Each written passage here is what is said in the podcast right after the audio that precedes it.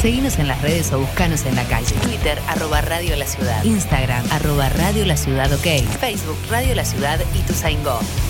Radiolaciudad.com.ar Bienvenidos a la Resistencia. Cinco Esquinas, productora audiovisual. Cinco Esquinas, productora audiovisual. Productora audiovisual. Filmación, fotografía y diseño profesional. Ofrecemos un servicio de alta calidad. 15 años, bodas y todo tipo de eventos. Todo tipo de eventos. Transmisiones streaming.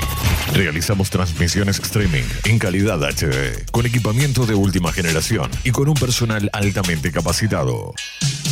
Comunicate 5 esquinas productora arroba gmail.com o a través del 15 54 90 35 16 15 54 90 35 16 Filmación, fotografía y diseño profesional. Somos la productora líder en transmisión streaming y eventos en zona oeste. 5 esquinas productora audiovisual. Porque hay momentos en la vida que son únicos e irrepetibles. Radiolaciudad.com.ar Decir las cosas por su ritmo. Ingresa a nuestro portal digital www.laciudadweb.com.ar y entérate de todo lo que pasa en nuestro distrito. Toda la información y todo lo que buscas está en laciudadweb.com.ar y tu Go en la web. Desde un rincón del conurbano multiplicamos las voces de los que quieren ser escuchados. Radiolaciudad.com.ar La revolución del oeste ya está en marcha. Ya está en marcha. Coronavirus. Para prevenir, hay que estar informados. Es muy común que el contagio pueda darse por el simple contacto con la piel. Por eso es importante que trates de evitar saludos con la mejilla, manos o brazos, dado que el coronavirus suele no presentar sus efectos en forma inmediata. Este se manifiesta más activo luego de aproximadamente 15 días. Si sospechás, crees o sentís algún síntoma de fiebre o contagio, aislate y consulta inmediatamente con tu médico. Porque estar informados es prevenir. Descarga nuestra app desde Google Play o App Store. Desde Google Play o App Store. Buscala como Radio La Ciudad de Ituzaingó.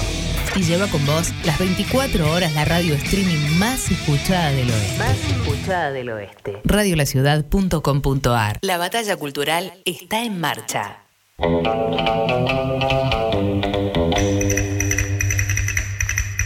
Uno. Y entonces este amigo, con tal de caerles simpático a unas chicas, empezó a hablar en algo que vendría a ser portugués.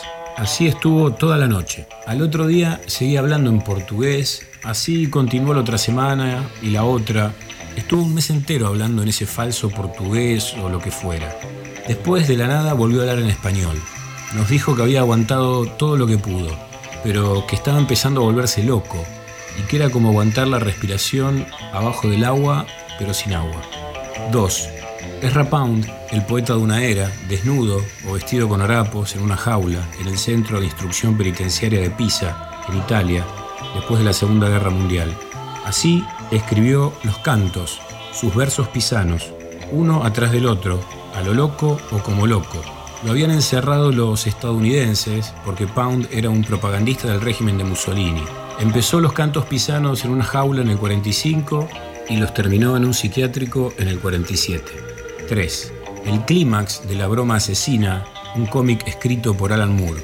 Batman y el Guasón en una azotea, agotados de pelear, el Guasón cuando no había hecho cosas terribles. Y entonces tienen una charla íntima como nunca la tuvieron. Batman le dice que ya está, que terminen con esto, que un día se van a matar los dos. Y el Guasón le responde que ya es muy tarde para él, que no puede volver atrás. Y entonces le cuenta un chiste, este chiste. Le dice que hay dos locos escapando de un manicomio y que en un momento tienen que saltar de un techo al otro. Un loco salta, pero el otro no puede. Entonces, el que sí había saltado le dice, bueno, hagamos así. Yo prendo mi linterna, la proyecto hacia donde vos estás y entonces caminás sobre el haz de luz y cruzás. Y el otro le dice, pero vos estás loco, ¿cómo pensás que voy a hacer eso? Porque seguro cuando estoy a mitad de camino, vos me apagás la linterna. Buenas tardes, esto es Socios a la fuerza.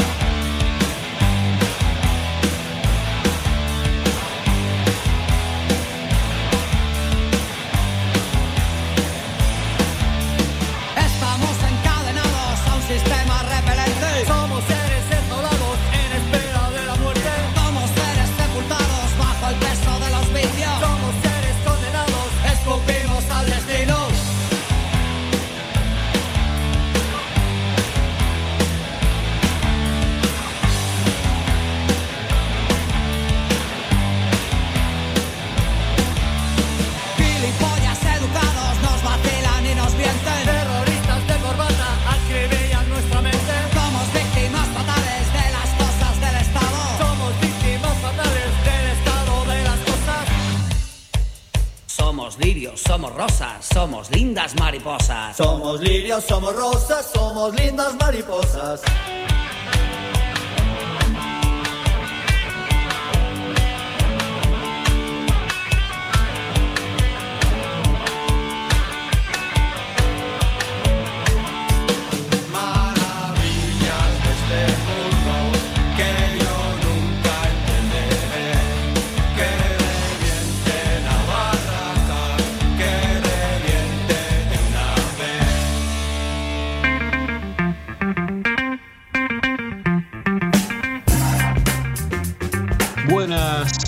esto es Socios a la Fuerza desde Radio La Ciudad y Ituzaingó. Mi nombre es Carlos Romero. Del otro lado, ahí desperdigados por el AMBA, están Melina Alderete, eh, Nahuel Paz y José Casco, los otros pilares de este programa. Hoy es un día mm, especial para el periodismo, básicamente porque es el Día del Periodista y de la periodista y de les periodistas. Y también yo lo amplío a todos quienes cumplen alguna función vinculada a la comunicación. Eh, esta es, una de las pocas actividades, me imagino, donde en el día de esa actividad, quienes la celebramos, hacemos salvedades tipo, bueno, feliz día a todos aquellos y aquellas que hacen bien a esta profesión o que ejercen correctamente esta profesión y demás, ¿no? Eso da cuenta un poco del estado de situación.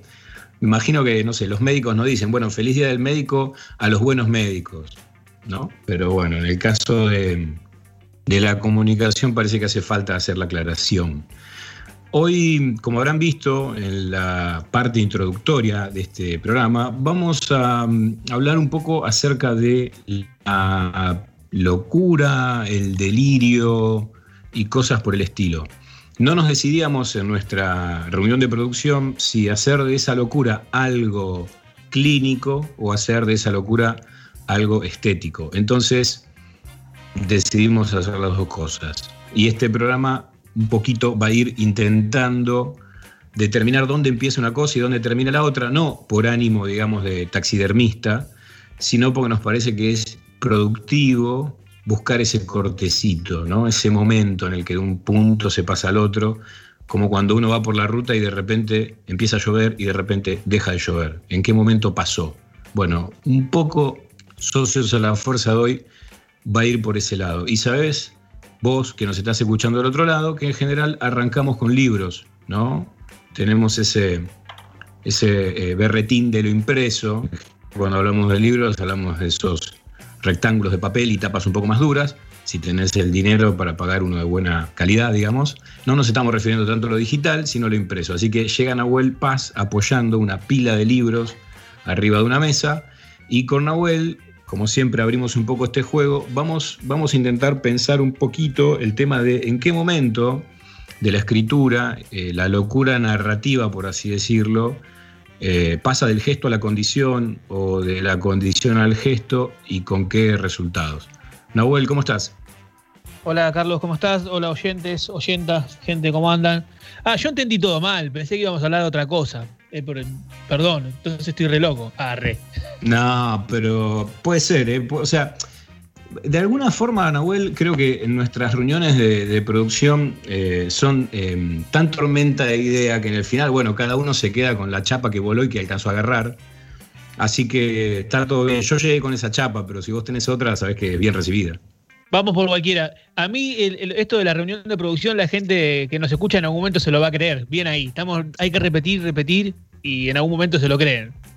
Vos decís por el Día del Periodista. Por todo. No, no. En la reunión de producción me quedaron, me quedaron claras algunas cosas sobre esto que venimos haciendo en socios y que, bueno, vamos a pensar un poco la relación que hay entre la literatura y la locura o el arte porque hay como, vamos a decir una palabra que está de moda, una cierta romantización del mundo de la locura en, relación al arte y la literatura, ¿no? Eh, en el sentido... Se dice, como algo positivo, ¿no? Eh, no sé, eh, leíste a tal, a tal autor o a tal autora, es re loca o está re loco, ¿no? Como si fuera un atributo de su escritura. Sí, así. Incluso, ¿no? E, esa cosa de, de auto de autopromoción, tipo nada, no sé, porque yo soy un loco, que también ocurrió en algún momento. Que es muy diferente a, a- a la locura del, de- del talento de la gente que. Pa, no sé si es muy diferente. Es diferente a, a los tipos que se vuelven locos. Nombraste a uno, un loco famoso en la literatura, que es Ezra Pound. Eh, así que vamos a ir un poco hablando de eso, ¿te parece?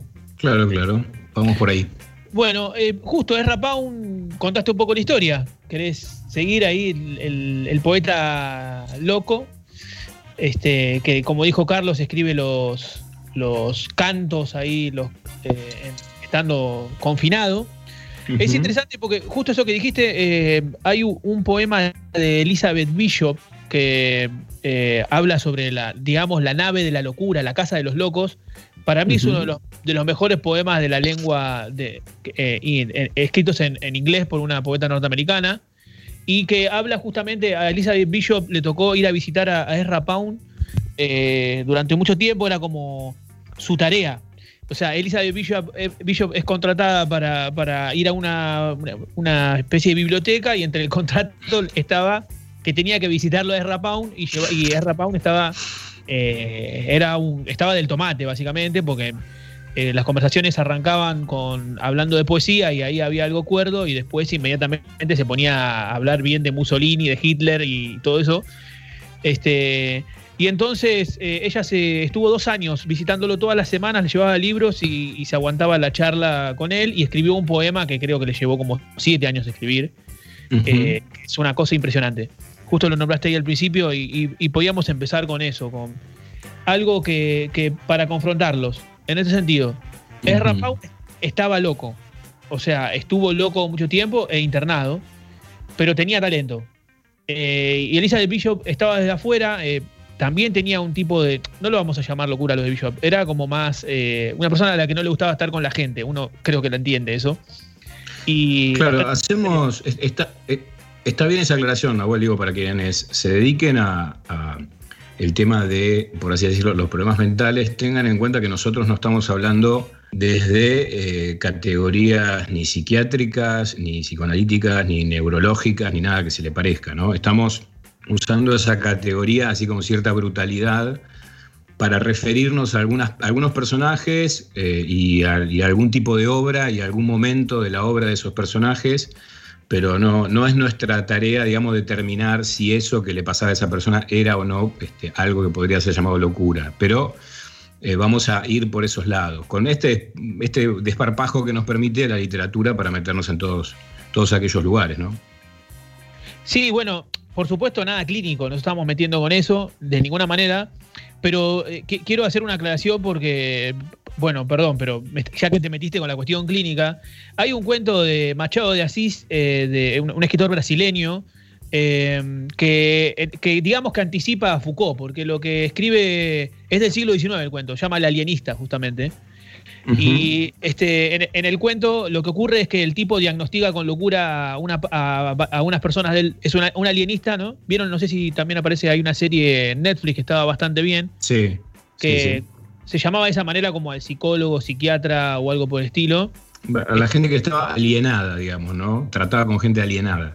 Exactamente. eh, siglo XIX, principio del siglo XX, eh, una profesión muy poco querida, digamos. Todavía hoy hay muchos prejuicios para. Es, fácil como venir de las ciencias duras y tirarle cosas al. al- es fácil, no, pero bueno, es como un- una especie de argumentos ad hoc en contra de todos los que trabajan en otras áreas de, de- de la ciencia. Y, pero lo que iba es que él escribe el cuento del alienista, entonces diagnostica a un par de personas con, con, con locura y de, golpe empieza a, diagnosticar cada vez más a la gente con locura. Entonces, en un momento confina a la mitad del, pueblo en un lugar y dice, no, estos son los locos y los otros son los normales. Y el cuento es un cuento, 40 páginas tendrá, como un cuento largo, que va describiendo lo que después Foucault va a hacer para mucho más profundamente y de otra manera, no, del, ter- del terreno de la ficción, eh, va a hacer para trabajar su cuestión sobre qué sería la normalidad. En el, en, el, en el cuento de Machado de Asís está muy bueno es- este, este juego con qué sería lo normal, porque al final termina casi todo el pueblo confinado, digamos, dic- diciendo están todos locos. Eh, entonces no nos estamos metiendo clínicamente, estamos pensando simplemente, no nos cancelen todavía. Estamos, estamos pensando simplemente en, en- la historia, en algunos personajes de la literatura. Eh, vos, vos, Nahuel, mencionabas el caso de el caso de Pound, ¿no? Y el caso de Pound es, es paradigmático por la, por la dimensión de Pound como, como poeta, como crítico literario. Eh, es más, se habla de la era Pound, ¿no? Y al mismo tiempo, un, tipo que termina eh, en una jaula escribiendo así frenéticamente esos, esos cantos pisanos que comentábamos al comienzo del programa, que son infinitos, ¿no? Son un montón, un montón, un montón de versos.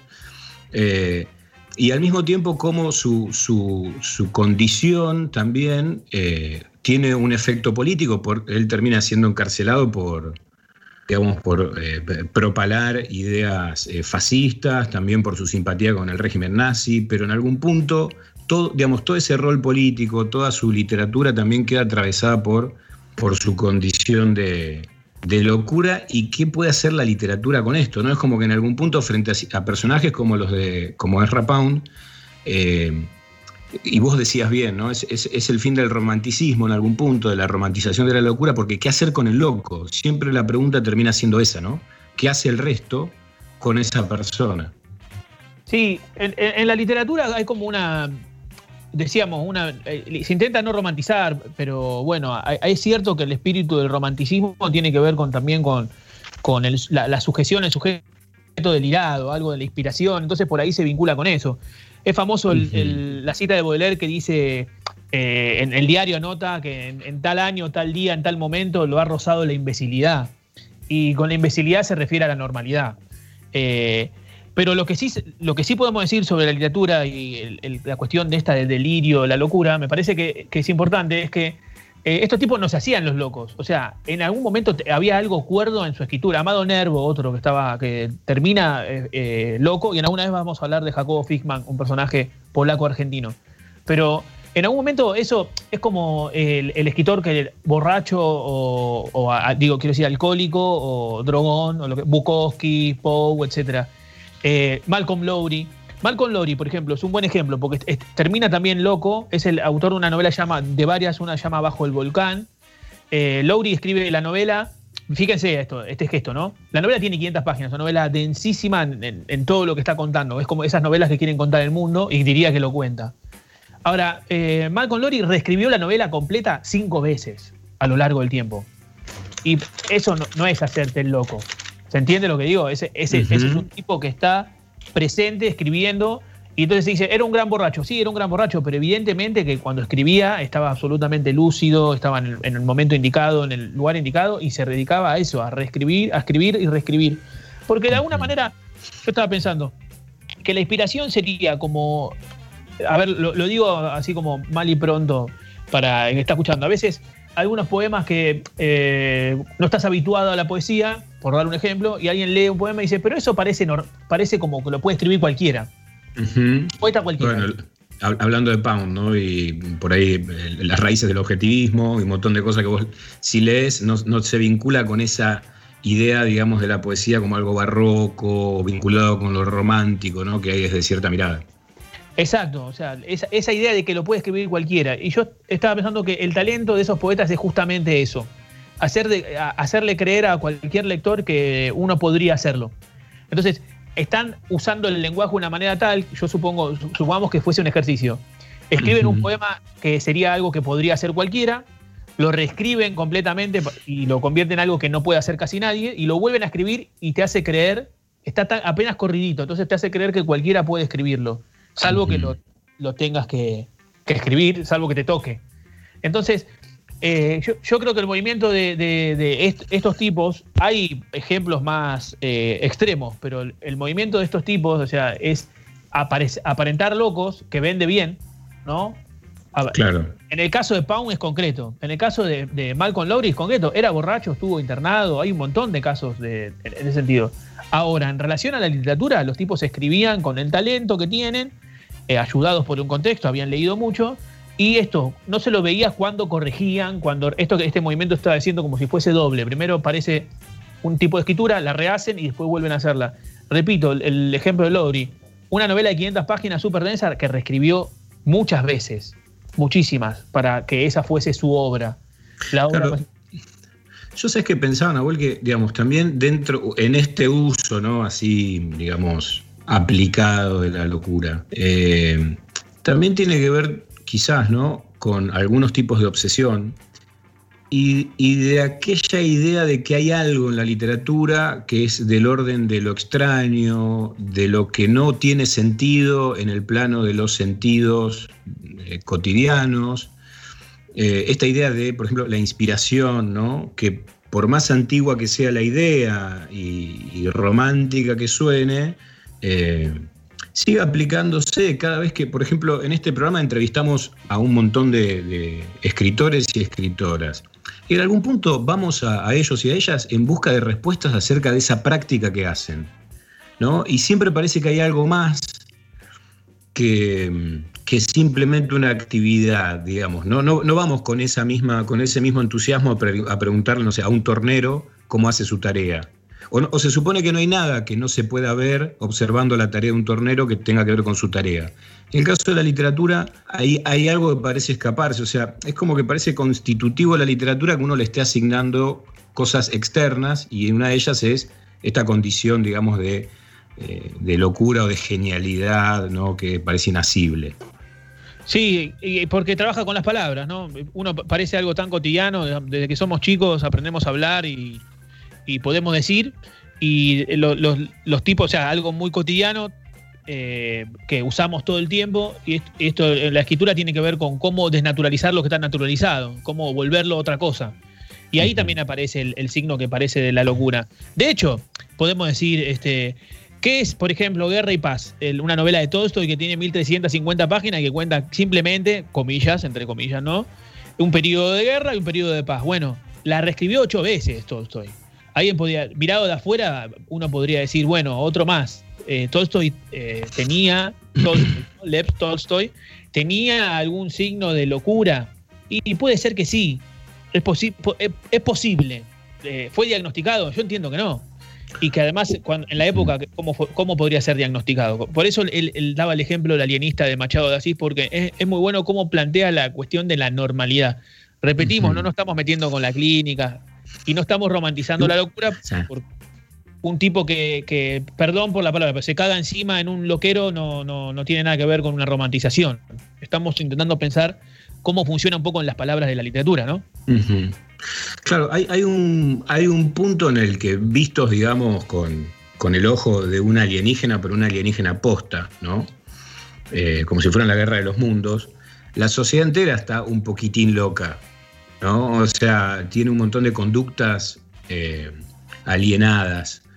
Pero bueno, por ahí en el caso de, los escritores y de la literatura, eso queda expuesto de una forma más abrupta o, llama la atención esta situación entre una persona que ha perdido la razón y sin embargo puede hacer arte o hizo arte hasta hace, muy poquito y el resto simplemente somos locos, digamos, ¿no? que no hemos hecho nada, eh, nada talentoso. Eh, Nahuel, y digamos, eh, eh, más allá de, las personas en donde esto es una, es una condición, eh, después están los casos de escritores y escritoras que han trabajado con esto en su literatura, es decir, que esto ha sido una temática, ¿no? Sí, bueno, es, un tópico de la literatura trabajar con los locos, ahí de todo. Fernando del Paso tiene una novela que se llama este, Noticia del Imperio. Fernando del Paso es un escritor mexicano que bueno, en un momento determinado en México se quiso instalar un imperio que, dominara este, el, hacia el sur. Eh, mandaron a un supuesto emperador Máximo y a su mujer Carlota y eh, Carlota estaba termina loca. Él muere, muy joven. Obviamente los mexicanos se levantan contra esa imposición y lo matan y ella está loca y vive como 100 años esa mujer y entonces la, novela es eh, el intento de, contar la historia de esa locura, de ese emprendimiento, ese intento de, colocar en México por, de parte de Francia un emperador que dominara este, Latinoamérica, eh, contado desde el, discurso de, una loca. Pero claro, si fuese, tiene como 800 páginas la novela, si fuese solo el discurso de una loca, sería ilegible ¿Qué quiero decir con esto? Hay un, caso famoso que es el de Joyce. James Joyce eh, es un escritor irlandés, escribe varias novelas fundamentales para la literatura. Una es el Ulises. El Ulises es un día en la vida de tres personajes. Un día, ¿no? 500 páginas. Primero Stephen Dedalus, sigue Leopold Bloom y al final Molly Bloom, que es la mujer de Leopold Bloom. Para mí, el final del Ulises, el monólogo, es páginas y páginas de Molly Bloom eh, en la cama, mientras no se puede dormir, hablando, hablando, hablándose a sí, a sí misma en su cabeza, es una de las cosas más maravillosas que he leído en mi vida. Hay que llegar hasta ahí. ¿No? Bueno, Joyce tiene a su hija, eh, él la hace, desde muy chica, la hace es- escribir, escribir, escribir, escribir. Él eh, ya era un escritor reconocido, eh, que tiene esta cosa, ¿no? Decía, le, le decía a los amigos, ¿cómo, ¿cómo estuvo tu día de escritura? Hoy fue uno de los mejores días de trabajo. Llegué a completar una oración. O sea, el tipo trabajaba una oración por día. Miren la obsesión, ¿no? Y bueno, él la hace escribir también, pero la hija cae en una especie de patología. Eh, no, no- no estamos diagnosticando, así que no, no- no- sabemos cuál ni nos importa, pero sí van a ver a un. O tiremos la matrícula, Nahuel, directamente. Claro, sí, no, no. Va a ver a un alienista eh, muy contrariado, porque le dice cómo, cómo, o sea, cómo su hija este, la está pasando mal, si escribe y hace esas cosas con las palabras. Y la respuesta del, del alienista o del psiquiatra, psicólogo ya en la época, es que donde Joyce nada, que es en las palabras, eh, la, la hija se hunde. Entonces yo creo que ahí hay una clave para leer la, la diferencia entre literatura ah, como la de Joyce y el padecimiento de la hija con- en relación a las palabras. Claro, claro. Sí, en, en algún punto Joyce era un consumidor social, digamos, ¿no? Claro. de esa condición. Y la hija, a la hija se le había ido, ido de las manos. Sí. Bueno, Nahue, sin dudas hay un montón de cosas más y un montón de, de libros más, porque como vos dijiste, es un tópico súper frecuente. y- e incluso eh, diría que es como una escena súper frecuente, ¿no? De la literatura, esos momentos de, de pérdida de, la relación con la realidad y de, y personajes que, que se salen ¿no? de, sus, de sus casillas. Pensaba, por ejemplo, no sé, en la literatura de Pablo Ramos, donde eso pasa todo el tiempo, sin que los personajes sean caracterizados como locos, ¿no? Pero, Sí. pero viven situaciones extremas. Y me acordaba, vos mencionabas a Bukowski, Bukowski decía esto de que él escribía escenas de locura cotidiana, que son esos pequeños momentos en donde estás loco en un momento del día, y yo invito a quienes nos escuchan a que recuerden eh, van a ser las siete y media, pero digamos, tal vez en algún momento de este día ustedes perdieron el control, ¿no? Y enloquecieron un poquito. Bueno, eh, eso, eso también pasa. Yo, Nahue, yo creo, vayamos a- para, Sí, para cerrar, si me dejas, o sea, sí, mi sí, parte claro, claro. es que la, la novela sobre la locura en Argentina eh, es el que tiene sed de Abelardo Castillo. Bueno, nombraste a Ramos, Ramos es un gran lector de Abelardo Castillo. Eh, para mí es el que tiene sed, porque el, per- el personaje va a- bordeando la locura hasta que llega un momento que, que está, en, está en la locura. Y eso, que lo que decíamos antes, puedes, para narrarlo como está narrado, solo se puede con el talento de Abelardo Castillo. Para mí, eh, si vos me decís, che, tenés que recomendar una mañana o no sé qué, el, el que tiene sed es la novela, porque cuenta el alcoholismo y ya con el delirius tremens, ¿no? O sea, cuando el alcoholismo ya es, está cerca de la locura, bordeándola, y la novela está contada con un par, un- unos momentos que son este, alucinantes, justamente. Sí, y, y te digo, eh, bueno, vos sos un, digamos, un gran lector y un conocedor de, de Abelardo Castillo, pero incluso sin ese tópico de la locura, esa novela es una cosa que uno podría recomendar todo el tiempo, ¿no? Claro, sí, sí, es una de las mejores novelas del siglo XX, sin para mí sin ninguna duda. Bueno, con este golpe de raciocinio, es decir, recomendando algo, con una afirmación de lo que pensamos, nos vamos a escuchar un poco de música loca, que esa es la que eligió para este programa José Casco. Vayamos a escuchar un poco más de música. Chao, Nahuel, volvemos en un ratito.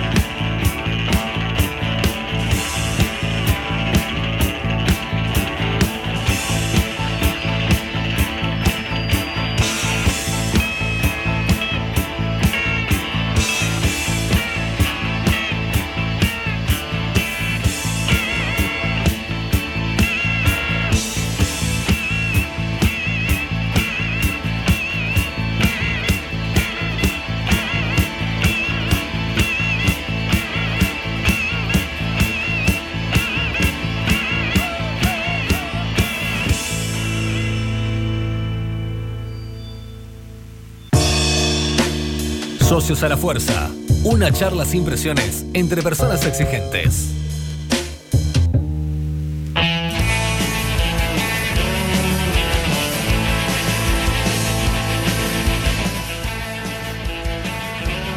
Bueno, seguimos, continuamos en Socios a la Fuerza. Me toca ahora comentarles dos o tres cositas.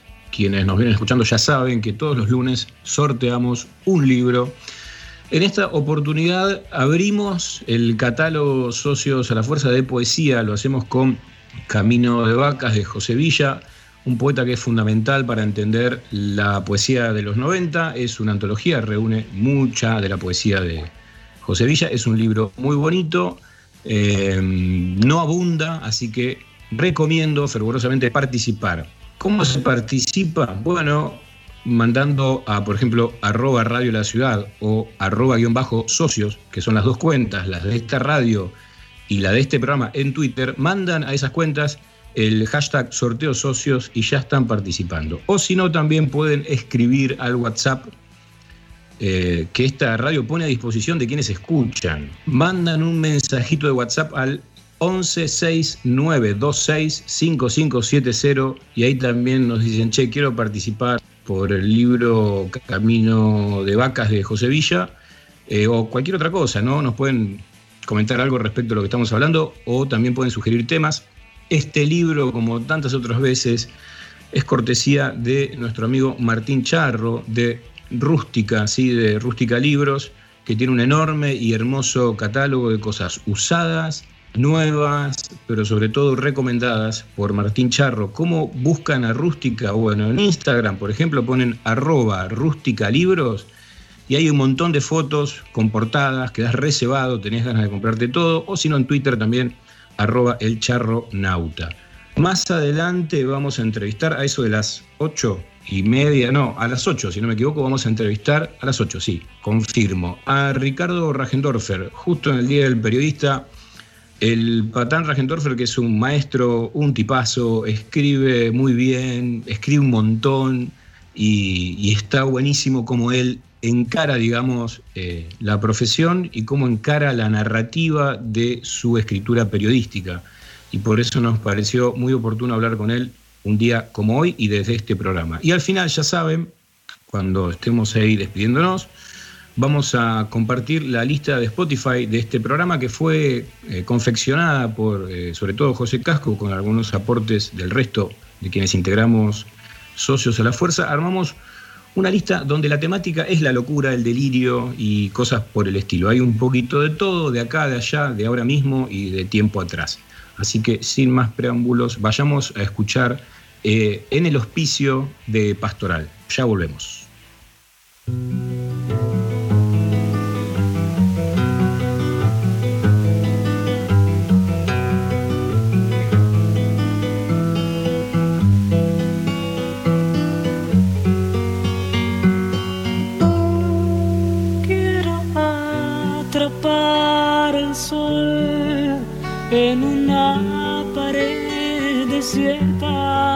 Me siento tan libre que hasta me ahoga esa idea, me hace mal la realidad de saber que el perro es perro y nada más.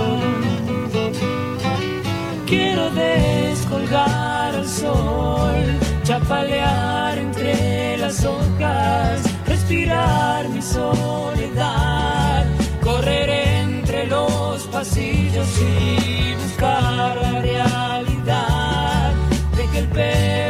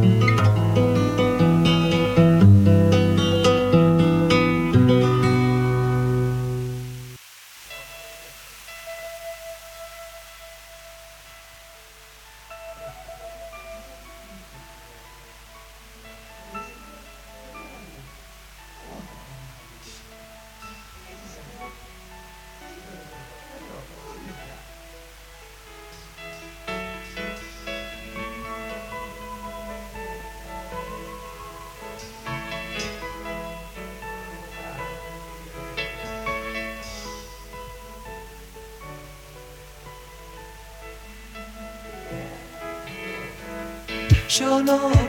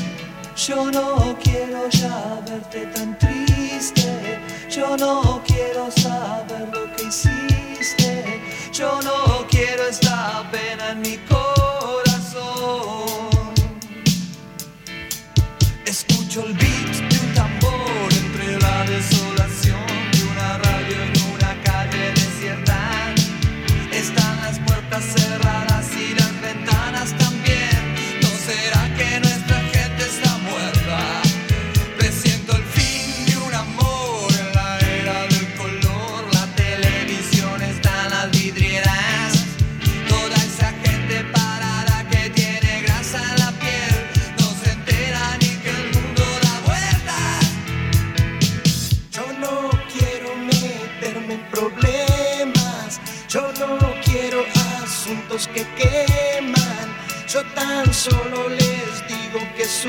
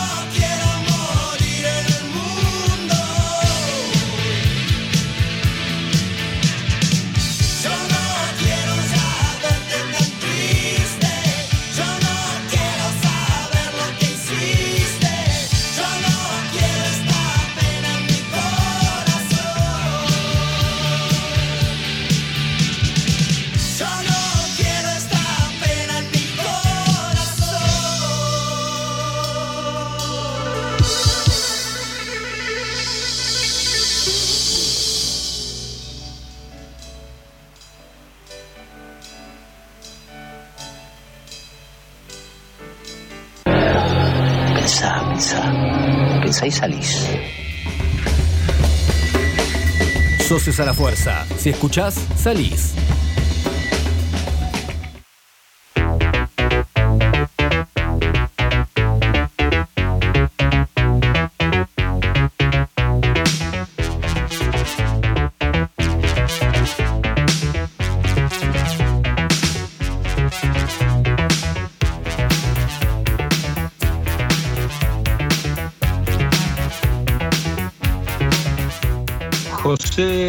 José Casco, ¿qué es esta locura que estamos escuchando? Que según tengo entendido también fue una, una locura en ventas en su momento, ¿no?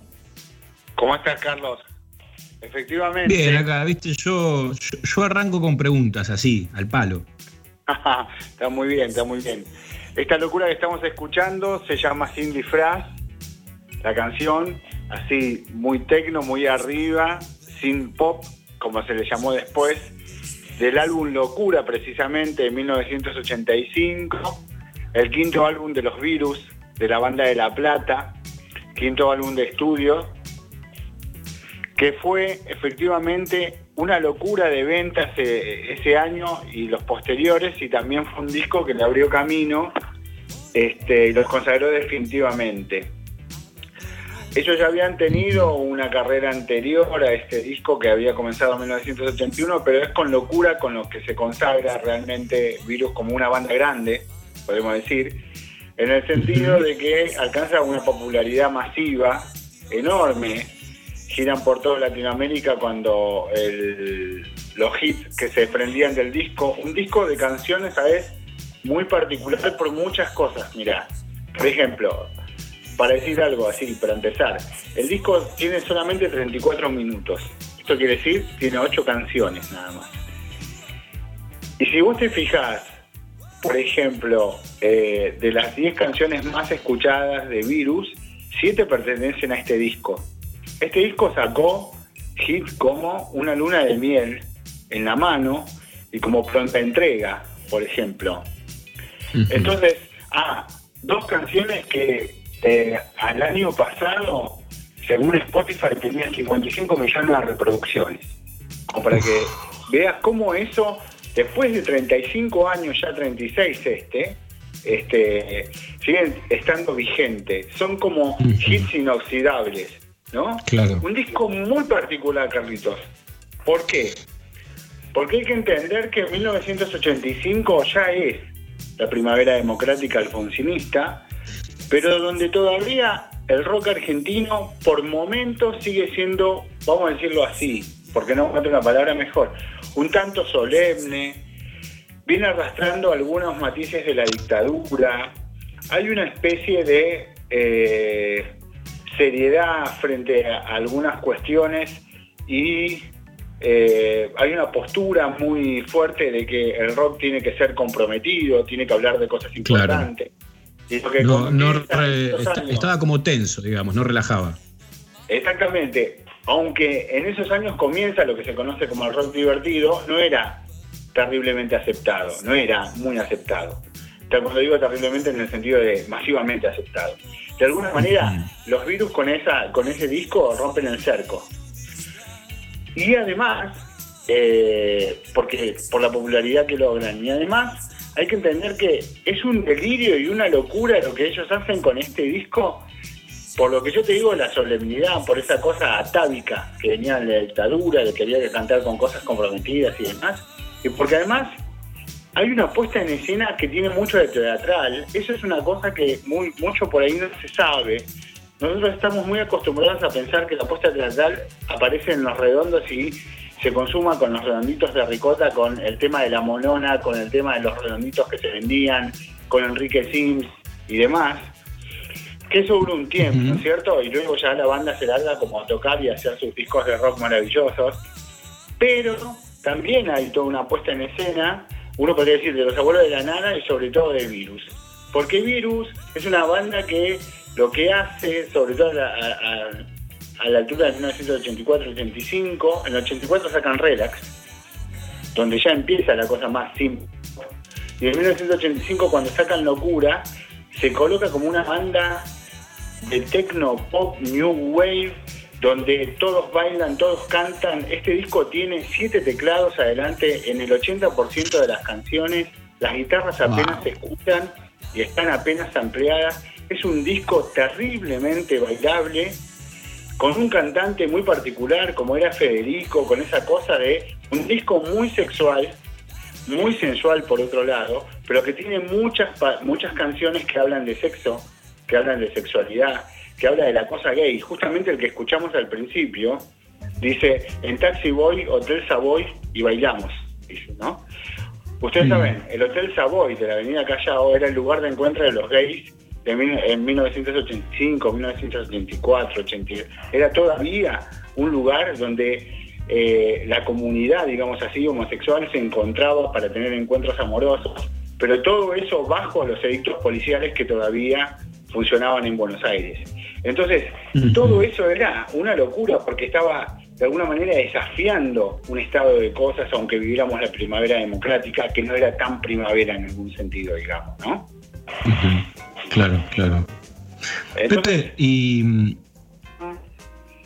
¿Me escuchás, Pepe? Poco te, Sí, dale, poquito dale. te perdí. No, te, te quería preguntar, eh, ¿por qué la brevedad del disco? Digamos, porque digamos, venimos de una época en donde los discos suelen ser, un- suelen ser más extensos, ¿no? 34 minutos es como muy poquito.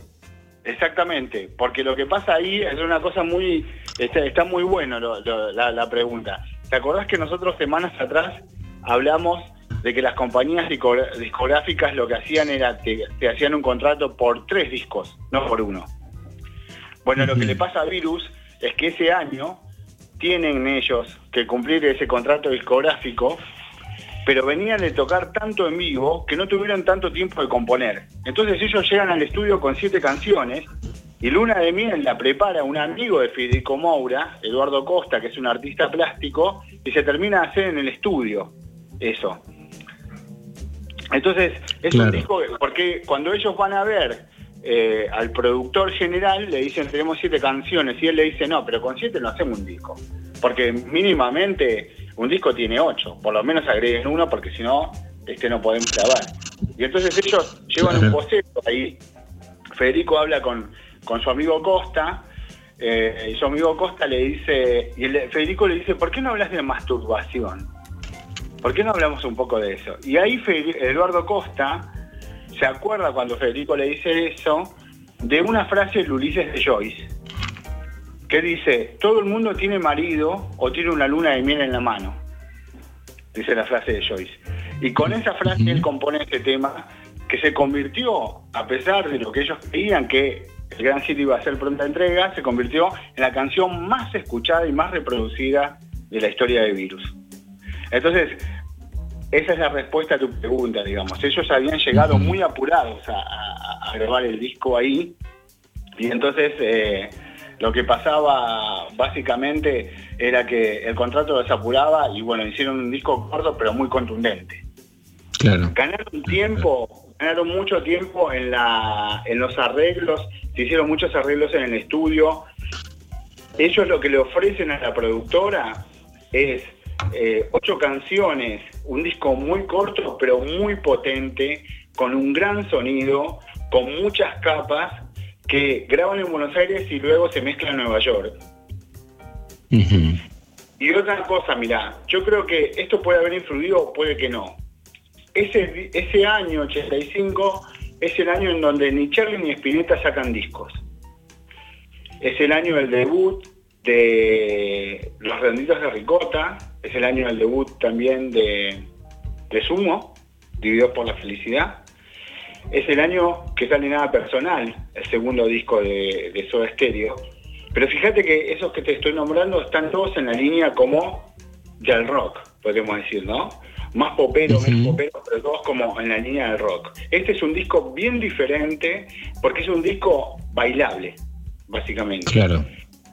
Entonces, es un disco completamente distinto. Por eso digo que el disco es un delirio en, en ese sentido.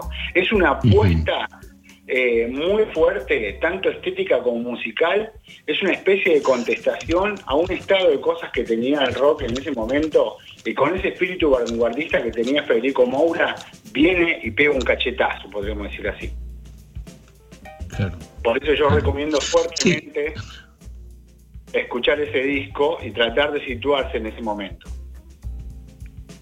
Sí, además me, me- me parece genial la duración que tiene, porque no tenés excusas para, para decir que no tenés tiempo para escucharlo. Ahora, advertimos también que es un disco que cuando lo escuches vas a querer bailar, ¿no? Este, va a generar eh, efectos físicos sobre quien lo escuche. Exactamente, va a tratar una especie de locura. Claro, una pequeña locura, no viene nada mal. No estamos diciendo que rompan la cuarentena, que salgan a la calle, que se crucen con el vecino la vecina, pero por lo menos un poquitito, ¿no? ¿Cómo era esa frase? No, no me acuerdo si era una. mm, Si, era, si tiene autoría, ¿no? Pero decía algo así como: no, Doctor, no me cure la locura, que es lo único que tengo, ¿no? Volviendo un poco a la, Exactamente. a la romantización, a la romantización de la que hablábamos con Nahuel. Bueno, José, genial. Eh, de nuevo, otro disco. La gente que te escucha queda como, como manija con ese disco y me imagino que durante la semana lo, visita. Eh, sigamos escuchando un poco más de la música que armaste para este programa y volvemos en unos minutitos con la entrevista a Ricardo Rajendorfer. Ahora, música.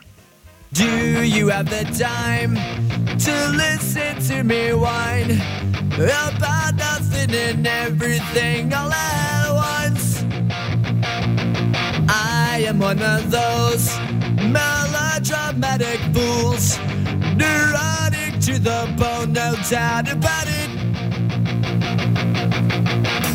Sometimes I give myself the creeps. Sometimes my mind plays tricks on me. It all keeps adding up. I think I'm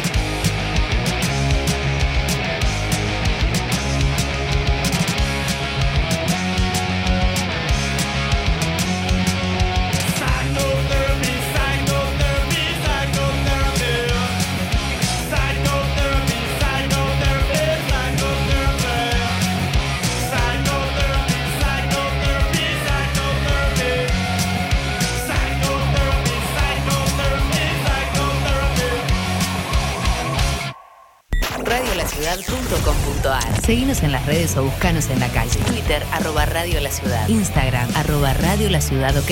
Facebook, Radio La Ciudad y tu Go. Radiolaciudad.com.ar. Bienvenidos a la Resistencia. Cinco Esquinas, productora audiovisual. Cinco Esquinas, productora audiovisual. Productora audiovisual. Filmación, fotografía y diseño profesional. Ofrecemos un servicio de alta calidad. 15 años, bodas y todo tipo de eventos. Todo tipo de eventos. Transmisiones streaming. Realizamos transmisiones streaming en calidad HD, con equipamiento de última generación y con un personal altamente capacitado.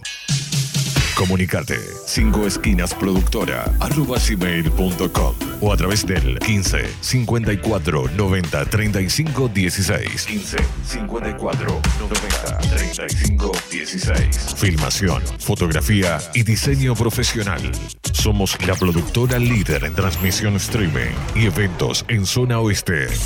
5 esquinas productora audiovisual. Porque hay momentos en la vida que son únicos e irrepetibles. Radiolaciudad.com.ar. Decir las cosas por su ritmo. Ingresa a nuestro portal digital www.laciudadweb.com.ar y entérate de todo lo que pasa en nuestro distrito. Toda la información y todo lo que buscas está en laciudadweb.com.ar. Y tu Zaingó en la web.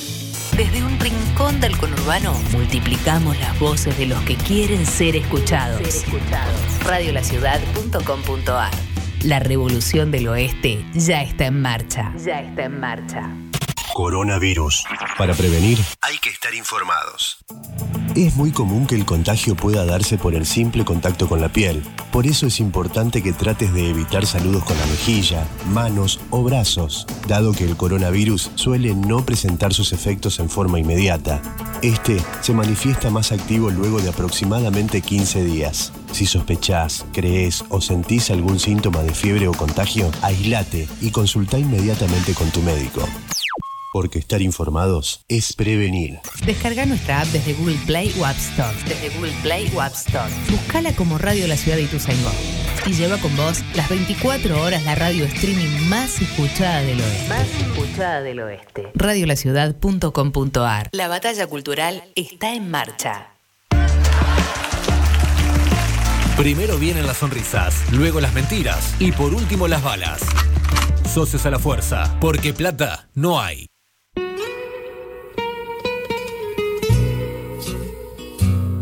Aquí estamos una vez más en Socios a la Fuerza. Recuerden que pueden escribirnos, por ejemplo, al 1169265570. Ahí pueden mandar un WhatsApp, por ejemplo, diciendo quiero participar del sorteo del libro Camino de Vacas de José Villa, un poemario, cortesía de los amigos de Rústica Libros. O si no, pueden también mandar el hashtag eh, sorteo socios, así todo juntito con el numeral adelante, a arroba Radio La Ciudad o arroba guion bajo em, socios, que es el Twitter de este programa. Bueno, llegó el momento de nuestro entrevistado del día de hoy, que es un, amigo, alguien con quien comparto espacios de trabajo, al mismo tiempo es un maestro para muchos periodistas de, de mi generación, es un buen tipo también, tengo que decirlo, estoy digamos, confesando algunas cosas que sé por, conocerlo bien. Estoy hablando de Ricardo Ragendorfer, que es un prestigioso periodista argentino, periodista de investigación. Eh, ustedes lo habrán leído en un montón de lugares, contándoles, quizás como nadie, cuestiones vinculadas a lo policial, pero también al mundo del espionaje, al mundo de los espías, a algunas cuestiones que son muy difíciles de volver atractivas a la hora de contarlas y Ricardo lo logra, tiene un montón de libros, algunos son fundamentales para entender eh, muchas cosas y también son fundamentales en lo que podríamos llamar la biblioteca del periodismo argentino, como por ejemplo La Bonaerense, La secta del gatillo, hace poco publicó un libro que se llama Patricia, que es sobre Patricia Bullrich, recomiendo largamente, también incursionó en literatura, bueno, pero un montón de cosas. Vayamos directamente a hablar con nuestro entrevistado. Ricardo, ¿cómo estás? ¿Qué tal? Un gusto estar hablando con vos. Bueno, me alegro mucho, Patán. Ustedes saben que a Ricardo todo el mundo lo conoce también como el Patán Ragendorfer, es un muy buen apodo. Eh, Ricardo, estoy acá con Nahuel Paz, que también después te va a hacer algunas preguntas. Yo lo, primero que te quería preguntar, teniendo en cuenta, en cuenta perdón, que este es un programa en el que hablamos mucho de literatura, te quería preguntar eh, para vos, ¿cuál es el, vínculo que se puede trazar en tu tarea, digo, eh, en, tu, en tu trabajo cotidiano, entre la literatura y el periodismo? Mira, este, yo pienso que la escritura, ante todo, no deja de ser algo así como un acto de ilusionismo, ¿no? En ese sentido, uno se pregunta siempre si este, la vida imita la literatura o es al revés, o si la literatura imita la vida. Desde luego que esa es una pregunta algo incontestable, pero sí sé uh -huh. que el secreto de escribir una ficción consiste en tratar de hacerle creer al lector que lo que está leyendo realmente sucedió. Y el secreto de escribir una crónica periodística consiste en hacerle creer al lector que lo que está leyendo es en realidad una novela. Ricardo, y, y, en el caso de algunos de los temas, por ejemplo, que vos estás cubriendo por estos días que tienen que ver con episodios de, espionaje, eh, de gente que pincha teléfonos, que sigue a otros, pero que en el medio de esos procesos que parecen súper complejos, se manda algunas macanas y, por ejemplo, se equivoca una dirección, o como se dice algunas veces, los mandan a, digamos, a espiar y tocan el timbre o mueven la ligustrina. ¿Cómo, cómo combinás en, en tu tarea lo que sería contar esos episodios que son muy oscuros, pero al mismo tiempo conociendo la forma en que vos lo haces, donde no te privás también de poner algunos toques de humor, no sé si así los podemos llamar. Sí, porque yo pienso que, digamos, incluso lo que hace más atroz a la tragedia de este país y tal vez también a la tragedia de la humanidad es un poco su estructura de chiste, ¿no? O sea, este, generalmente eh, las operaciones, vamos a llamarlas así, eh, de las cuales, este, a las cuales vos te referís, son una especie de lucha denodada contra el azar, ¿no? Pero muchas veces el azar, y de una manera hasta no muy inteligente, este, se termina por imponer, y de una manera absolutamente absurda, sobre digamos, las ansias y sobre eh, las ambiciones de sus hacedores, ¿no? Y en ese sentido, este, eh, esas circunstancias no dejan de ser un poco ridículas. Y eh, esas circunstancias son también las que hacen ridículas a esos personajes en sí, ¿no? El problema es que además de ser ridículo, se trata de personajes peligrosos. Uh -huh. Hola Ricardo, te habla Nahuel Paz, ¿cómo estás? ¿Qué tal? Justo, eh, bien. Eh, estabas comentando para, para, la gente que no estaba siguiendo, el, el que estás, estamos siguiendo como si fuese una novela, al menos la, yo la sigo como si fuese una novela, eh, justamente como dijiste, el caso de la AFI durante el macrismo y los espionajes ilegales y todo el armado de causas. Y te iba a preguntar también por el personaje de Patricia Bullrich, porque también tiene algo de, no, de novela el personaje de Bullrich, del, que escribiste el, el, tu último libro. De hecho, arranca un poco como una crónica de no ficción. Y ahí, eh, ¿Vos lo ves así como un personaje un poco de novela, aunque lamentablemente esté en la realidad, Patricia? Y este.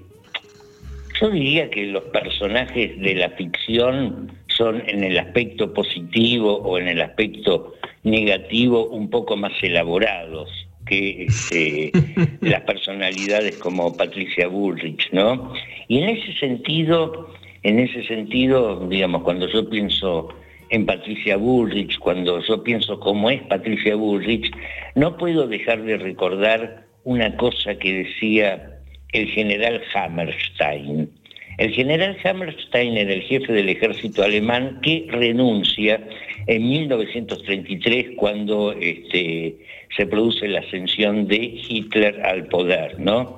Y el tipo, este, no Hitler, sino Hammerstein, era un profundo conocedor del alma humana y decía que tanto en el ejército como en la función pública hay cuatro clases de personas las personas que son inteligentes, las personas que son trabajadoras, las personas que son araganas, araganes y las personas que son idiotas.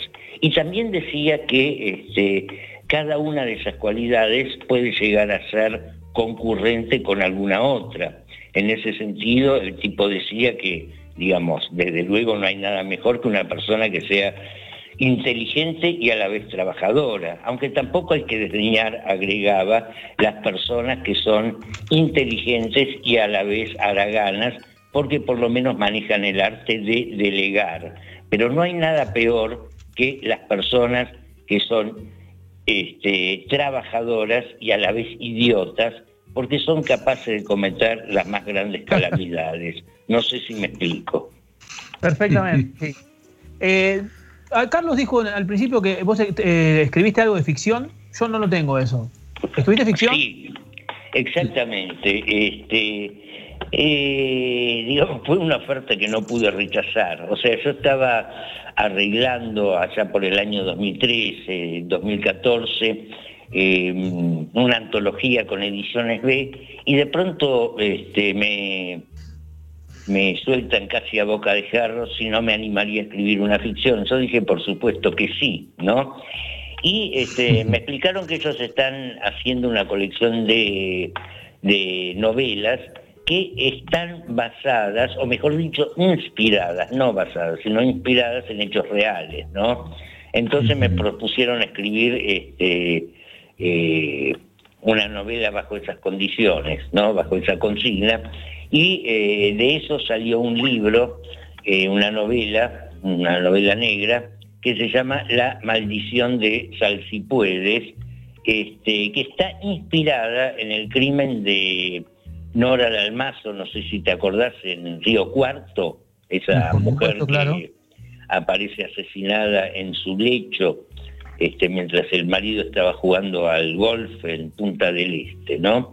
Este, inspirada, digo, porque digamos, si bien los personajes este, se asemejan a los personajes de, de, esa historia, de esa historia real, y este, si bien el hecho transcurre no en Río Cuarto, sino en la ciudad de Salsipuedes, este, una ciudad cuyo nombre es ideal para una novela policial, este, a la cuarta o quinta página este, deja de tener eh, un anclaje en la historia real y comienza a cobrar vuelo por su propia cuenta en los caminos de la ficción. Elegí ese cuento en particular, esa historia en particular, perdón, porque no lo había cubierto periodísticamente. Tal vez si lo hubiese cubierto, mi apego a los hechos y a las circunstancias que habría tenido que eh, recabar, tal vez hubiesen dificultado un poco mi tránsito por, por los senderos de la ficción, ¿no? Este, esa, esa, ese es mi único libro de ficción. Ricardo, te, quería hacer una pregunta. Recién vos ahí un poco estabas comentando algo acerca de lo que podríamos llamar eh, la parte de la producción ¿no? de, tus textos. ¿Tenés algo que, vos puedas llamar un método a la hora de escribir? Eh, porque está claro que, para quien lee, estamos hablando primero, recordemos, no estamos hablando con Ricardo Ragendorfer, hay un montón de libros de Ricardo que pueden leer, pero también hay un montón de notas que están saliendo en estos días, por ejemplo, en el sitio Contraeditorial, en el diario Tiempo Argentino, en la agencia de noticias Telam, donde Ricardo sigue, eh, digamos, el minuto a minuto de un montón de cuestiones. Pero sus textos no están escritos eh, con una pirámide invertida, digamos, clásica. ¿no? no son textos estrictamente en ese sentido más informativo y ya, sino que hay un trabajo con la escritura, ¿no? Un trabajo que uno encuentra muy comúnmente en la literatura, en la ficción, pero que en el periodismo no, no es tan abundante. Yo te quería preguntar entonces, Ricardo, si vos tenés un método a la hora de sentarte a escribir, además de lo que es la búsqueda de información propia de tu tarea periodística. Mira, debo tener un método, solo que no me di cuenta hasta ahora, ¿no? Este, sí, o sea, digamos, este, desde luego que trato de, de imprimirle a un texto eh, determinadas cosas que a veces no son usuales en los textos periodísticos, el impacto, la sorpresa, etcétera, etcétera, etcétera, ¿no? Este, o sea, tengo bien claro, como dije al principio, que la escritura, aunque sea la escritura de una receta de cocina, este, debe tener eh, cierta, cierta dosis de, de cierta capacidad ilusoria, ¿no? Cierta capacidad de este, despertar, si se quiere, este, la curiosidad eh, de los lectores una vez que atravesaron el primer párrafo, ¿no? que es cuando generalmente a los lectores les deja de interesar lo que están leyendo. ¿no?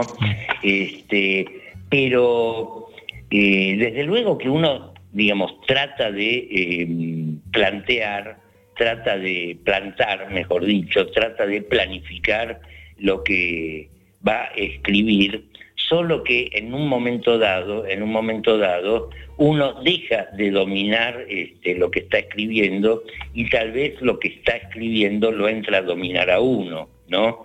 O, este, mejor dicho, termina diciendo cosas que uno no tenía previsto decir, ¿no?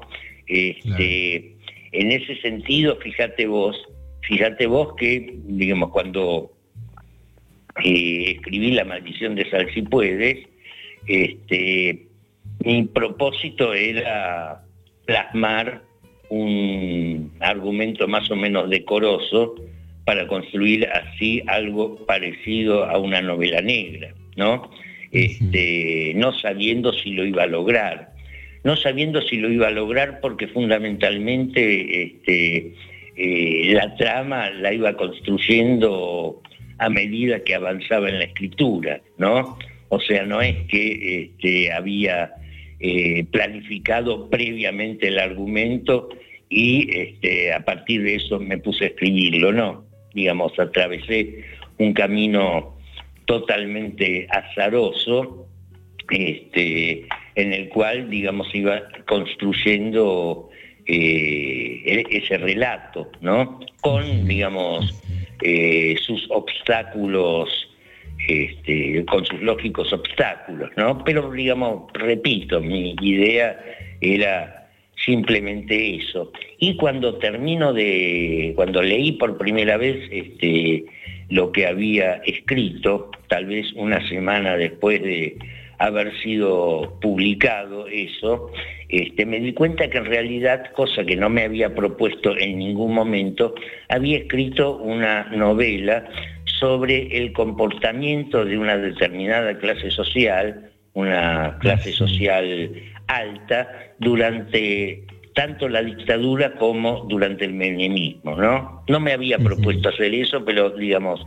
curiosamente este, había salido eso, ¿no?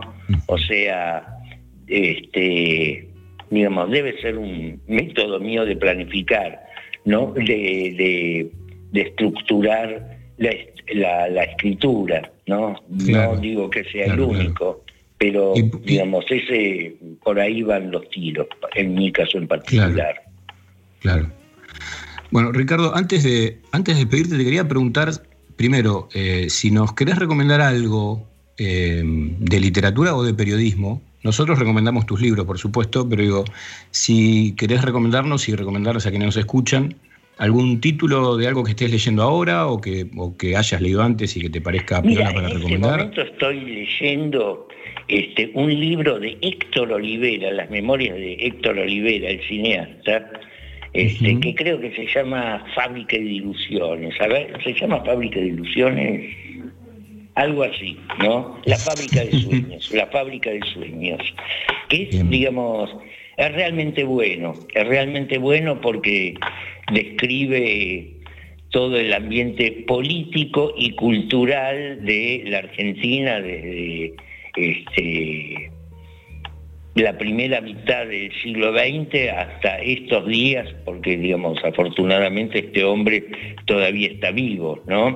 Este, es un libro que, digamos, me ha gustado mucho, lo último que leí. Leí también este, a una persona que desde luego no soporto políticamente, pero escribe muy bien, el último libro de Vargas Llosa, este, que tiene que ver con el derrocamiento de este, eh, Jacobo Arbenz en Guatemala, este, derrocado por Castillo Armas, que fue, digamos, uno de los golpes de Estado más emblemáticos de, fines de la primera mitad de- del siglo XX y que, digamos, es muy, muy loca la disociación que hay entre la escritura y la posición política de este hombre, ¿no? Es un caso este, que debería ser estudiado por el campo de la psiquiatría realmente, ¿no? Porque, digamos, Sí, este, eh, eh, la, la posición, la mirada de, este, de Vargas Llosa frente a ese golpe de Estado este, es la que podría tener cualquiera de nosotros, ¿no? Solo que, digamos, él escribió este, estando en la vida real más cerca de Castillo Armas que de Jacobo Arbenz. Claro. Sí, sí, es llamativo. Te lo recomiendo es llamativo. Pero bueno, eh, hay, habiendo tantas personas que políticamente piensan como él, no son tantas quienes escriben como él, ¿no? Así que bueno, nos quedamos, nos quedamos con ese lado de la moneda. Exactamente, exactamente. Bueno, Ricardo, fue un gustazo hablar con vos. De nuevo recomendamos tus libros. Vamos a también difundir un poquito de esto que nos recomendaste vos para compartir con quienes nos escuchan. Te agradezco muchísimo el tiempo y la charla. Eh, fue un placer, les mando un feliz día o lo que queda del feliz día del periodista y les mando un gran abrazo. Bueno, estábamos hablando con Ricardo Rajendorfer, un periodista eh, a quien recomendamos, que tiene un montón de cosas para leer, tanto en la librería como en los portales de noticias y en los kioscos diarios, así que no tienen excusas. Seguimos escuchando música, volvemos en unos minutos.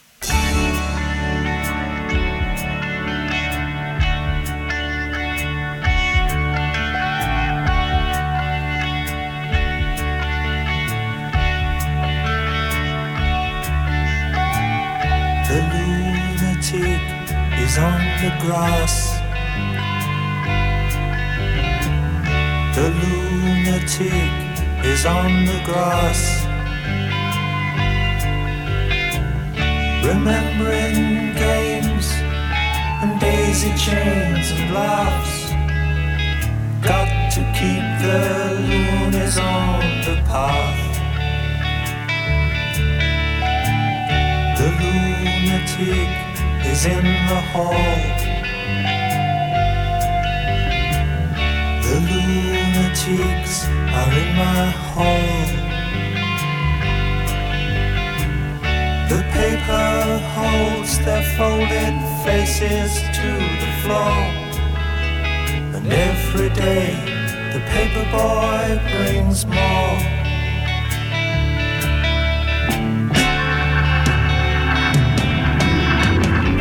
And if the dam breaks open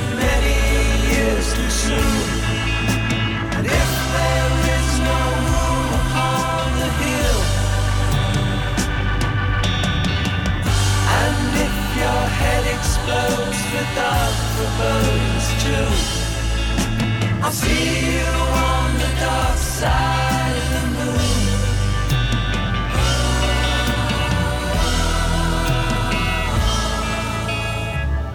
The lunatic is in my head. the lunatic is in my head. Raise the blade, you make the change. You rearrange me till I'm sane. You lock the door throw away the key. There's someone in my head, but it's not me.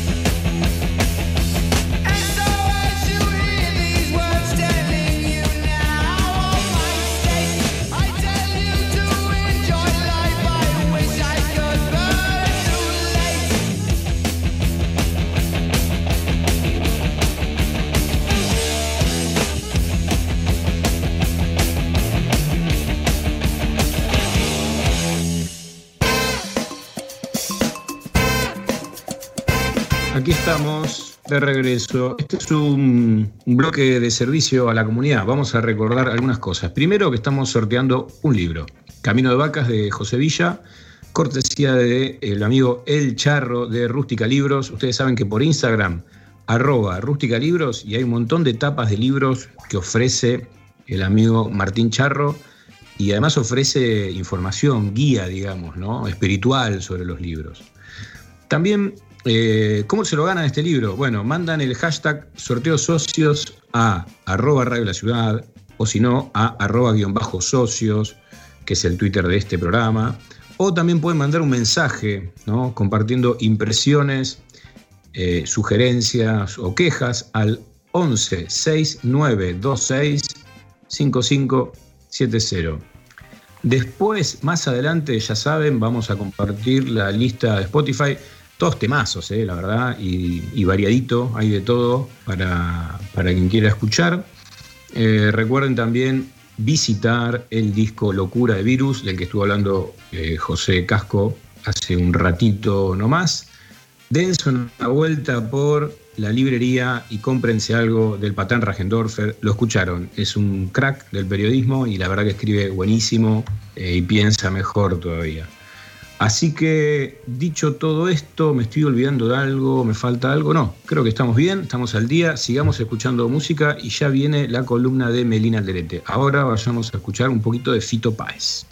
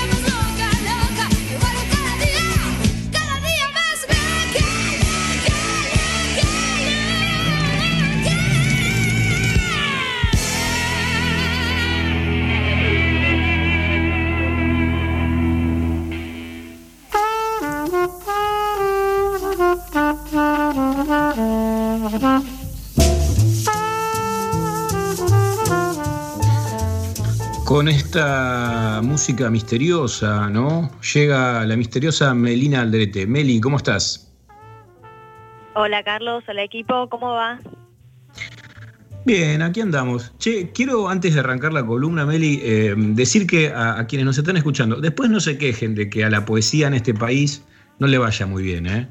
porque mm, no está teniendo un alto grado de participación nuestro sorteo de poesía. Así que vamos, loco, pónganle ganas. Pónganle un poquito de ganas, de onda. A la- al, al sorteo primero, que es un libro que está buenísimo. Doy fe, doy fe de que está buenísimo. Y se lo llevan con muy poquito. Bueno, Meli, eh, contanos, por favor. Sí, bueno, en línea con, con lo que venían desarrollando antes los compañeros Nahuel y Pepe, vamos a hablar hoy de Yayoi Kusama, una artista japonesa muy conocida que actualmente eh, la está rompiendo eh, en todo lo que es el mercado de arte. Yayoi Kusama, recordemos, eh, nació en Matsumoto, Japón, en el 1929 y comenzó su carrera artística en la década más o menos de los años 50. En el 57 abandonó Japón para vivir en Estados Unidos y durante su estancia en Nueva York estableció rápidamente la reputación de líder en el movimiento avant-garde y eh, la artista, además de dedicarse a este ámbito de- del arte plástico, recordemos que también es novelista, poeta y desarrolló una gran labor en todo lo que es el cine eh, y el diseño, el diseño de moda, ¿no es cierto? Y en la actualidad, eh, Yayoi Kusama tiene 90 años y su trabajo sigue, como les decía, extremadamente vigente. Es una artista, eh, una de las artistas, perdón, que más eh, plata mueve en todo lo que es el, el mercado del arte plástico. Pero esto no siempre fue así, porque los prejuicios por su condición psicológica, que además es su identidad y su, su arte en, en todo lo que hace, y también por ser mujer, le arrebataron, digamos, muchísimas oportunidades. Meli, eh, digo, este es un comentario al pasar, ¿no? Pero, pero al mismo tiempo, eh, en una sociedad como la japonesa, que es eh, extremadamente rigurosa, ¿no? Eh, me imagino mucho más exigente por ahí que en, en- en promedio en Occidente respecto a la conducta de las personas y lo que se espera de un artista. Sí, de hecho, bueno, los padres de Yayoi, cuando ella empezó a ser tan conocida en, en Estados Unidos por las obras muy, ahora las vamos a, a mostrar, no quiero autospoilearme, pero eran obras que eran muy peculiares, muy eh, llamativas, que quizás no eran recibidas de muy buena manera por la, como vos decís, por la cultura oriental. También, los, bueno, los padres de ella eh, sentían como incluso vergüenza de, de, de que su hija la estuviera rompiendo en, en otro país por el contenido de, de sus obras. Pero no me quiero adelantar demasiado, vamos a empezar por el principio. Como ya que nombraban los padres, eh, vamos a decir que Yayoi tuvo una infancia bastante sofocante, el papá era muy mujeriego y la mamá era una, una mujer que la mandaba a su propia hija a espiar a las amantes del padre y luego la maltrataba a ella, descargaba su rabia sobre ella, sobre Yayoi. Yayoi en ese contexto, desde muy chica sabía que quería ser ar- artista, de pequeña ella iba al, al campo de cultivo que tenían los padres, eran una familia muy adinerada, iba a esos campos con su blog de dibujos, la pequeña Yayoi, y se sentaba entre las flores. Y es... ¿Cómo? Carlos, ¿me recibís? Sí, sí, te copio, Meli, Porque aquí. escuché... Así, mal, sonó como muy de No, misión. habrá sido, habrá sido un fantasma, no te preocupes. Ah, bueno, tranquila, el fantasma de Yayoi. Eh, Este, estas flores, como les decíamos, este, iban a ser cruciales eh, en, en ella, en Kusama, porque fueron esas flores violetas de ese vasto campo que tenía la familia las que introdujeron al artista en uno de sus primeros ataques de pánico y alucinaciones. Yayoi estaba muy sorprendida porque de repente las flores le hablaban y entre esa mezcla entre sorpresa y espanto encontró en el dibujo una especie de vía de escape y también de salvación, ¿no es cierto? Y como si esto fuera poco, a los 13 años, muy muy jovencita, Yayoi Kusama fue reclutada y movilizada para trabajar en una fábrica de, confección de paracaídas y uniformes militares luego de lo, de lo que se, lo que fue el ataque japonés sobre Pearl Harbor. Y durante esa estadía, digamos, en, en esta fábrica, Yayoi, cuando tenía un poco de tiempo libre entre todas las obligaciones de esta fábrica, dibujaba de una forma frenética, con una recontra urgencia, que es un acto que continúa eh, siendo así hasta estos días, ¿no? Esta, esta urgencia, esta pulsión creadora que la lleva como a, a despegar todo en, en la hoja en- o en sus obras eh, plásticas, como si se fuera a acabar todo, ¿no es cierto? Y Bueno, por ahí tiene, tiene razón, ¿no? Sí, no, no, ahora sí, yo la verdad que la entiendo. Oye, por eso te decía, está más vigente que nunca, loco. No, no la cuestionemos Este, en ese punto. No, tal cual. Ya de más grande, a los 27, Yayoi decide cambiar su vida para siempre y se traslada a Nueva York, eh, como decíamos, en el 57, donde, para su decepción, una vida aún mucho más dura la, la esperaba, ¿no? Yéndose de Japón solo con lo opuesto, ella llevó un par de dibujos, unos kimonos de seda para vender y ganarse eh, la vida y una recomendación de la pintora George O'Keeffe, pintora que ya me- hemos mencionado en otro episodio en mi columna en, en Socios de la Fuerza. Claro, George amiga de la casa. estaba- claro, básicamente. Este, George O'Keeffe ya estaba en, en Nueva York, recordemos que, que ahí también fue considerada una pionera de, todo un movimiento artístico. Eh, le habían, se habían mandado cartas a Yayoi Kusama con George O'Keeffe y esta última le había eh, recomendado, si venís, bueno, venite a Nueva York, pero si venís, lleva siempre un cuadro eh, bajo el brazo y dedícate a patear la ciudad, amiga. Así nomás se la dijo. Y ella así lo hizo, a veces regresaba tan cansada de, de toda esa gira por la ciudad que tenía que dormir varios días seguidos. E incluso en su autobiografía, Yayoi Kusama, que se llama Infinity Net, la- el libro, ella recuerda que al principio tenía que sobrevivir de los restos de comida, eh, como por ejemplo las cabezas de pescado que encontraba en la basura y que ella usaba para hacer caldo. O sea que ese quizás era su único plato de comida, este, una situación económica poco favorable, la verdad. Y a todo esto se le sumaba también el hecho de que Nueva York, en- bueno, también teníamos todo esto que vos decías, ¿no? De que, de que la cultura asiática era muy peculiar y, y quizás con una mirada muy eh, particular sobre las mujeres y en, en los diversos ámbitos, pero Nueva York también era un lugar bastante difícil para una mujer y encima japonesa, este, en el ámbito, Claro. y que en el ámbito, perdón, del, del arte plástico, así como en la mayoría de los ámbitos en la época del 50, recordemos, eran ámbitos dominados por hombres, ¿no? Que eran estos hombres unos personajes que en lo personal a Yayoi les despertaban una suerte de rechazo y repulsión que no hacían más que básicamente agravar su trastorno obsesivo, ¿no?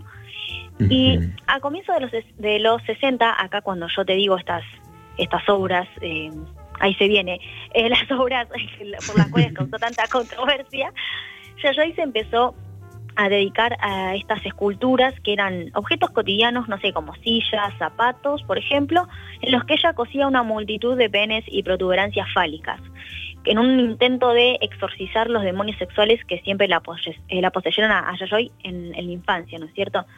Ella decía de que la sola idea de que algo tan largo y tan feo como un falo, perdón, no estamos en horario de protección, estamos en horario de protección a menor, este, es, es algo que a ella la, la- la aterraba y que por eso creaba eh, tantos, como por una forma para eh, sacar ese miedo afuera y meterse también al mismo tiempo, que suena contradictorio en ese miedo, hasta que la abrume y ella como que deje de sentirlo, ¿viste? Lo, explicaba así.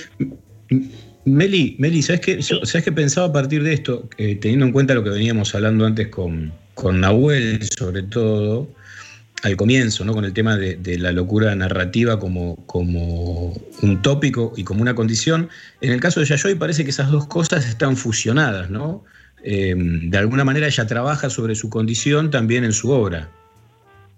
Sí, sí, tal cual. Ella, como, como siempre fue desde que ella empezó a, con esos dibujos en el, en el campo, ella trataba de, por un lado, relatar lo que, lo que ella iba viviendo en, todas estas alucinaciones, en este trastorno obsesivo que ella padece, pero al mismo tiempo eh, servir como una suerte de, de- de escape, ¿no? De, de, explicación y de escape para también su propia su propia realidad, porque me imagino que la pequeña Yayoi de la nada está tranquila en el campo de flores y le, siente que las flores le empiezan a susurrar, que la tocan. Ella decía incluso que en la, en la casa tenía, tenía un mantel con flores y a veces la mamá la veía que estaba como, dice, ¿qué le pasa a esta hija mía? Está loca, porque la nena, empe- la pequeña Yayoi empezaba a correr porque decía que las flores salían del mantel y la perseguían corriendo escaleras arriba, ¿no? Entonces, nada, como, como fue ya desde sus inicios, eh, el arte era una explicación y una especie de salvación para Yayoi Kusama.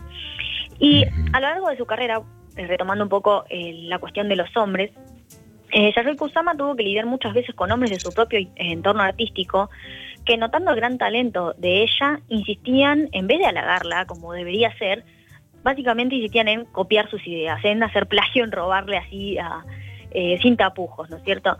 Por ejemplo, en la primera exposición individual de, de Yayoi en la galería de Gertrude Stein, ella hizo una instalación que en el centro mostra- mostraba ¿no? un bote con remos cargado de falos de peluche pintados de blanco, ¿no?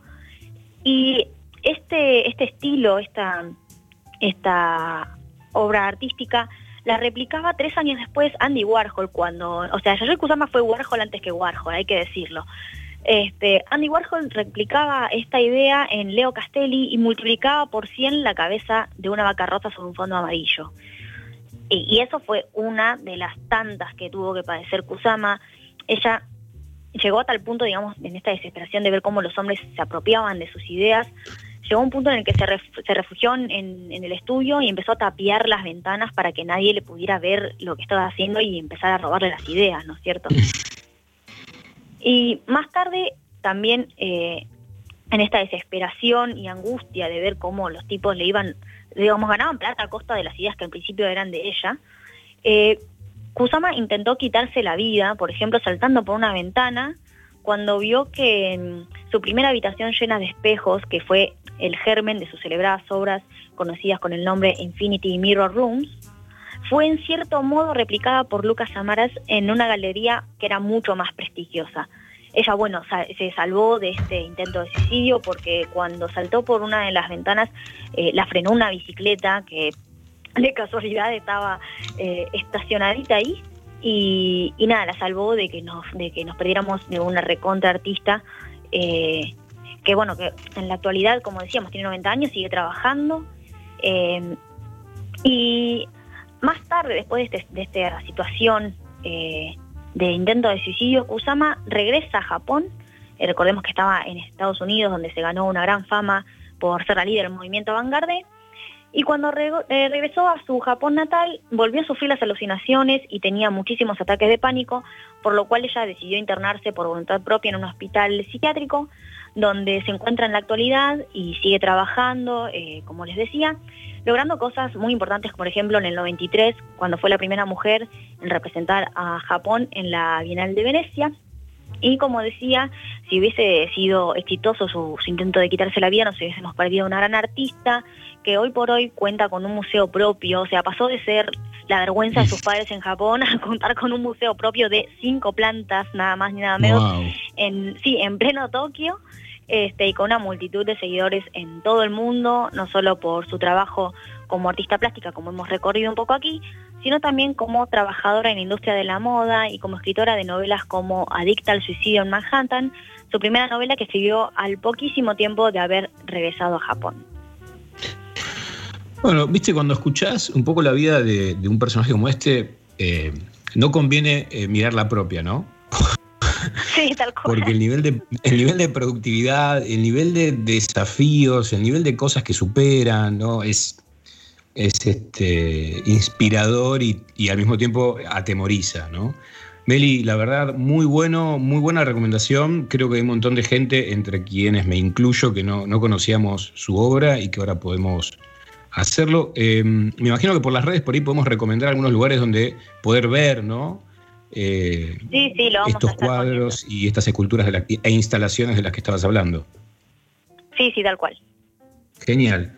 Buenísimo, Meli. Bueno, eh, ya estamos llegando al eh, final del programa. Falta un poquito más. No se apuren, escuchamos un poco de música y regresamos.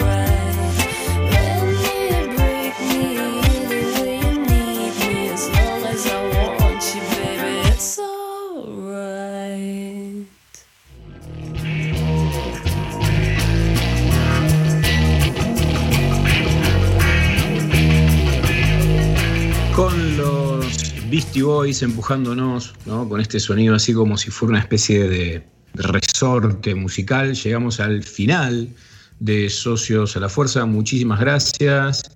Eh, la verdad que la pasamos muy bien, no sé ustedes, pero nosotros sí. Queremos decir que el libro que sorteamos hoy, Camino de Vacas de José Villa, cortesía de Rústica Libros, se lo llevó Silvio Bilbao, quien nos escribió eh, un mensajito, así que el libro es de él. Quiero decir, aprovecho igual antes de irnos, que hay muy poca gente parece interesada en la poesía y lo mal que hacen. Mientras digo esto, imagínense que estoy moviendo el dedo hacia el micrófono. Si de algo sirve este espacio de, de, recomendación de literatura, bueno, hoy recomendamos que le presten un poquito más atención a la poesía, que mal no hace, se lee rápido y se disfruta mucho. Mi nombre es Carlos Romero, esto fue Socios a la Fuerza, nos vemos la semana que viene, sigan en Radio La Ciudad.